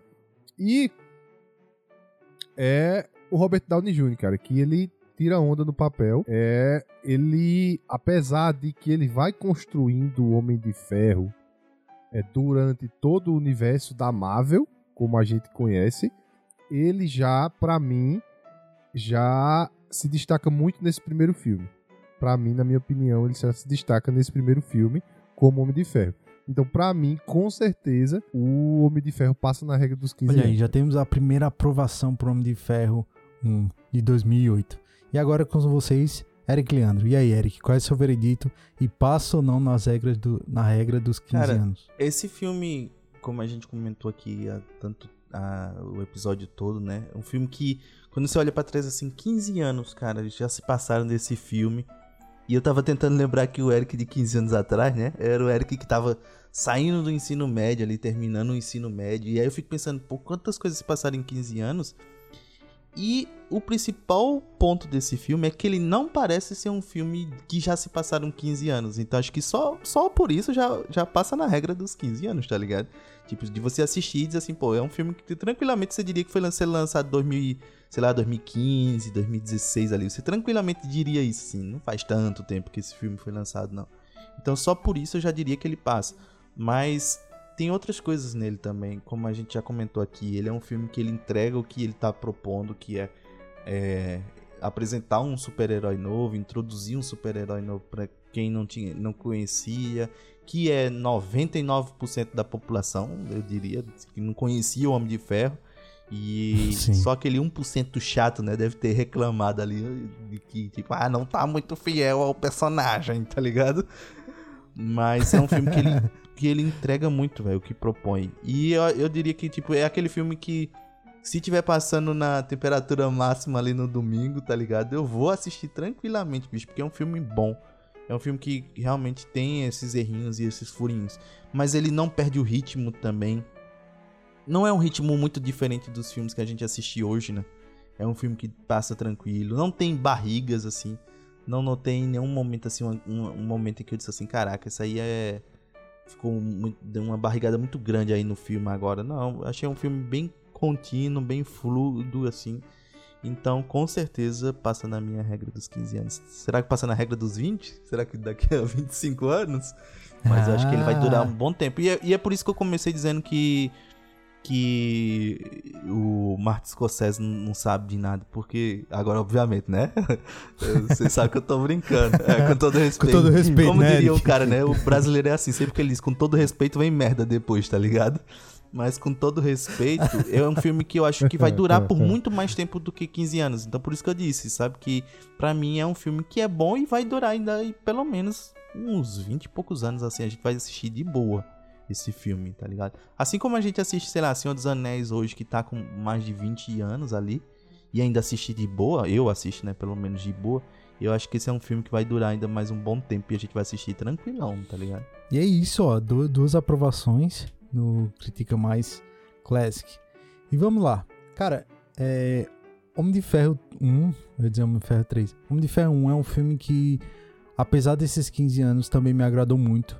Eu acho que ele tem, como o Eric já falou, uma história fluida, tem um enredo bacana, o desenvolver da história é muito boa, conta muito bem a origem de um personagem. E aí prova pra gente que filme de herói não é necessário só colocar um cara com colan lá, CGI. Tem que ter uma história bacana, tem que ser bem contado. E eu acho que o Homem de Ferro 1, apesar do em alguns momentos o CGI falhar, né, ter algumas alguns furinhos de roteiro, de acordo com os meninos, mas eu acho que ele funciona muito bem, assim. E tem o mesmo sentimento de Eric, né, assim, assistindo o Homem de Ferro 1, não parece que se passaram tanto tempo, né? E aí a gente vê a, evolução do personagem nesses 15 anos, desses 20 anos da, do MCU. ah, parece que Homem de Ferro foi feito ontem, assim, né? Então a gente tem um sentimento nostálgico, mas você reassistindo, você vê que é um filme bom ainda. Ele continua. Não é só pelo sentimento nostálgico que você diz que ele é bom. De fato, ele é um filme bem feito, assim. Então, eu acho que a Marvel acertou muito foi a aposta, foi a aposta mais certeira da Marvel, assim. E que bom que deu certo, né? Porque desde o lançamento lá em 2008 até pra cá teve filmes bons e ruins, mas a, a, a Marvel conseguiu é, como é, ditar a tendência do, do, do mercado de super-heróis no cinema. Então, depois desse filme, assim, todos os filmes de heróis queriam ter a cena pós-crédito, queriam fazer filmes ligados, né, universos compartilhados ali entre filmes. Ela ditou a regra aí de como fazer filme de herói. E que bom que essa fórmula da Marvel, apesar da gente não notar tanto nesse filme, conseguiu evoluir, assim como os filmes, né, e fez todo esse império que a Marvel tem hoje. E cara, eu gosto muito desse filme. Então, para mim também ele, ele passa na regra dos 15 anos. Então, para mim tá super aprovado. Para mim passou também no Critica Mais Classic.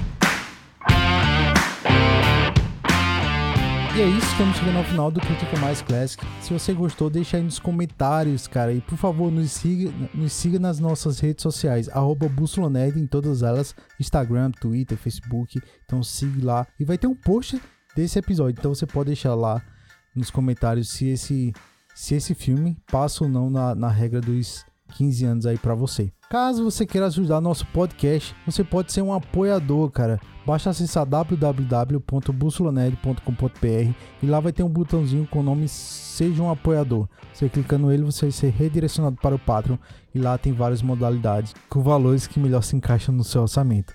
E com isso, cara, você tem direito a vários benefícios. Participar do nosso grupo secreto, participar de decisão de pauta e quem sabe, cara, participar de um episódio aqui com a gente. Então, seja um apoiador lá e nos ajude financeiramente. E tem outras maneiras que você também pode nos ajudar. Eric, como é que a galera pode contribuir mais com o nosso podcast? Se você quer contribuir com qualquer valor, assim, pra gente, a gente aceita de bom grado. Você pode nos mandar um pix. O nosso pix é o e-mail contato arroba.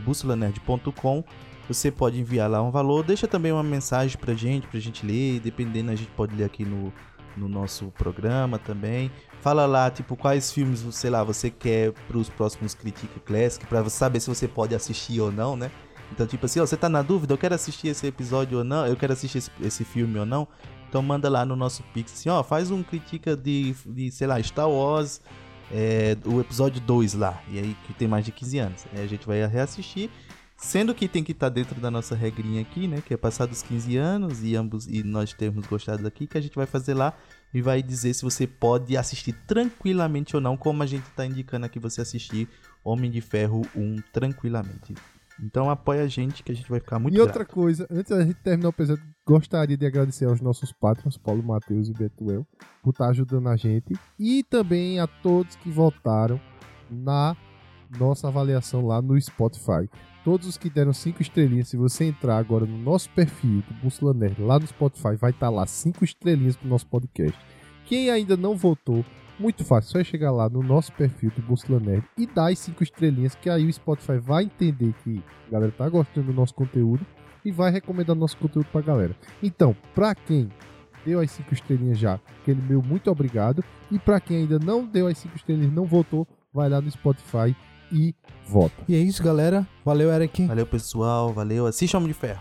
E é isso. Valeu, Felipe Tenória. Valeu, Rafa, valeu, Eric, valeu, pessoal. E ó, que nem Eric disse, tá em dúvida, tá ali com o, o, o, o dedinho no controle pra assistir um filme que tem mais de 15 anos, primeiro fala com a gente, que a gente faz um episódio pra ver se você pode assistir.